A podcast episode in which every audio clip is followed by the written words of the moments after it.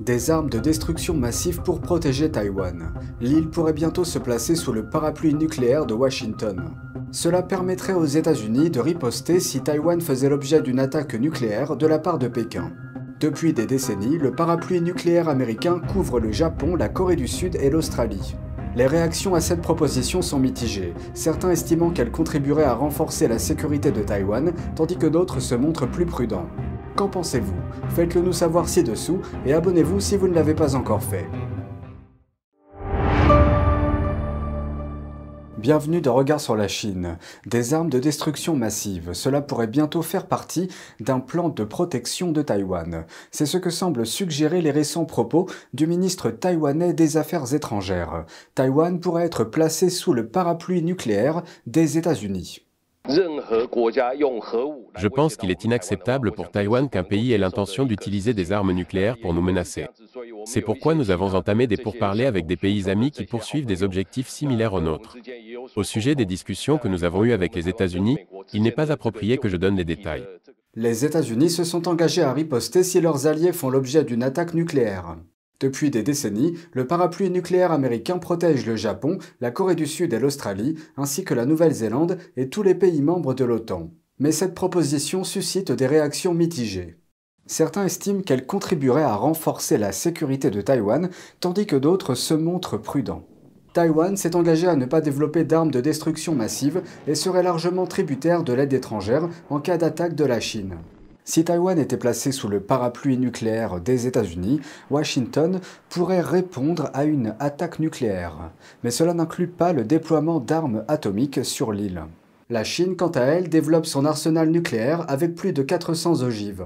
Pékin a menacé à plusieurs reprises de s'emparer de Taïwan par la force si nécessaire, et ce bien que la Chine communiste n'ait jamais gouverné Taïwan. Un accord pour lutter contre le trafic de fentanyl. Le président mexicain déclare que son pays est sur le point de conclure un accord avec Pékin. Voici sa déclaration. Nous sommes sur le point de conclure un accord entre le gouvernement chinois et le gouvernement mexicain, en particulier avec le bureau du procureur général du Mexique, afin d'empêcher l'entrée du fentanyl. Le Mexique dit qu'il s'attaque au commerce des opioïdes de synthèse.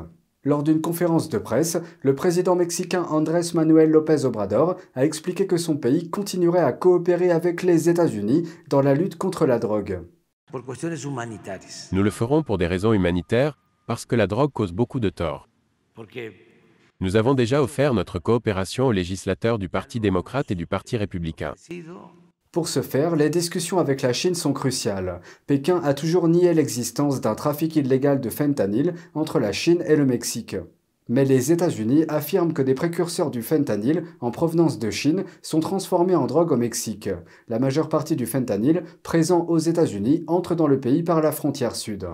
Cette drogue est utilisée dans les hôpitaux pour soulager la douleur et créer une forte dépendance.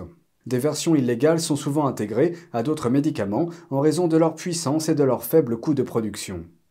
La lutte contre ce fléau est devenue une priorité pour les agences américaines. Les États-Unis et le Mexique se sont engagés à démanteler la chaîne d'approvisionnement du fentanyl et les cartels de la drogue dans les deux pays au moyen de sanctions.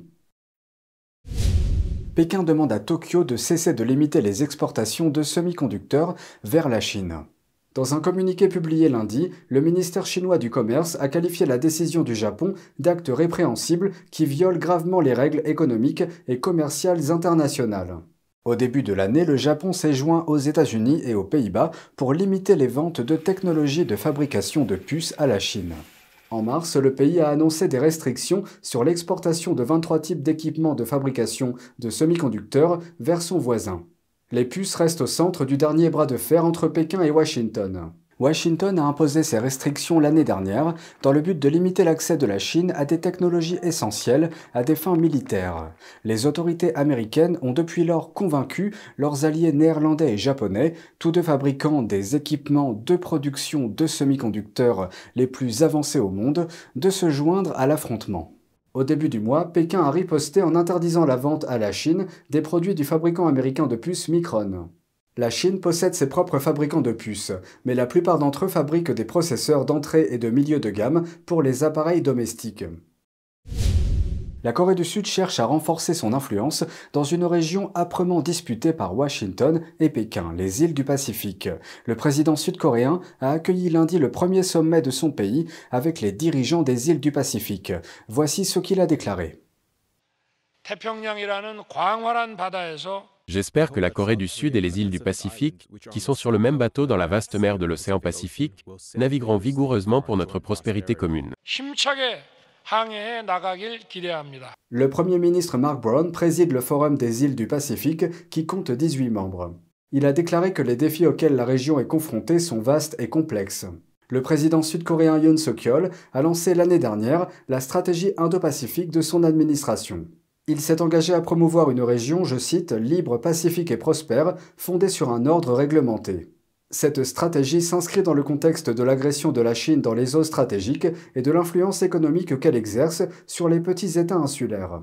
Yoon a également mis l'accent sur la coopération trilatérale avec l'Australie et les États-Unis. Un appel à la justice en Chine qui dure depuis plus de dix ans. Il a débuté après le décès injustifié d'une pétitionnaire dans ce qu'on appelle une prison noire. La fille de la pétitionnaire demande aujourd'hui à l'État de l'indemniser et au tribunal local de rendre public un procès à venir. Ce reportage contient des images dérangeantes qui seront floutées.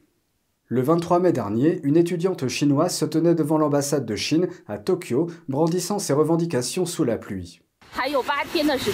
Dans huit jours, l'affaire de ma mère Li Shulian, qui a été battue à mort, sera jugée. En 2009, la mère de Li Ning, Li Shulian, a tenté de se rendre à Pékin pour soumettre une requête. Sa requête portait sur un différend concernant un bail avec des fonctionnaires de la province du Shandong, dans l'est de la Chine. Comme la plupart des pétitionnaires chinois qui tentent de faire connaître leurs griefs dans la capitale du pays, Li a été bloqué et détenu par les autorités locales. Un mois plus tard, la famille de Lee a appris qu'elle était morte, soi-disant parce qu'elle se serait pendue. Mais la famille a déclaré que ce n'était pas vrai. Les images suivantes seront floutées pour des questions relatives à la diffusion. Des photos du corps de Lee montrent des échymoses qui ressemblent à des marques de coups et de chocs électriques. Ma mère a été enfermée dans une prison noire. Son cas n'a pas fait l'objet d'une procédure judiciaire et elle n'a commis aucun crime. Ils l'ont arrêtée sans aucune charge. Nous étions là le jour où ma mère est morte. Nous avons vu des bleus sur tout son corps. Vous pouvez voir cette photo. Depuis 14 ans, Ning se bat pour faire éclater la vérité. L'affaire n'a été portée devant la justice qu'en 2017. Six fonctionnaires et agents de sécurité impliqués ont été condamnés à des années de prison. Pourtant, le verdict concluait toujours au suicide de Li Sholian. Ning a fait appel.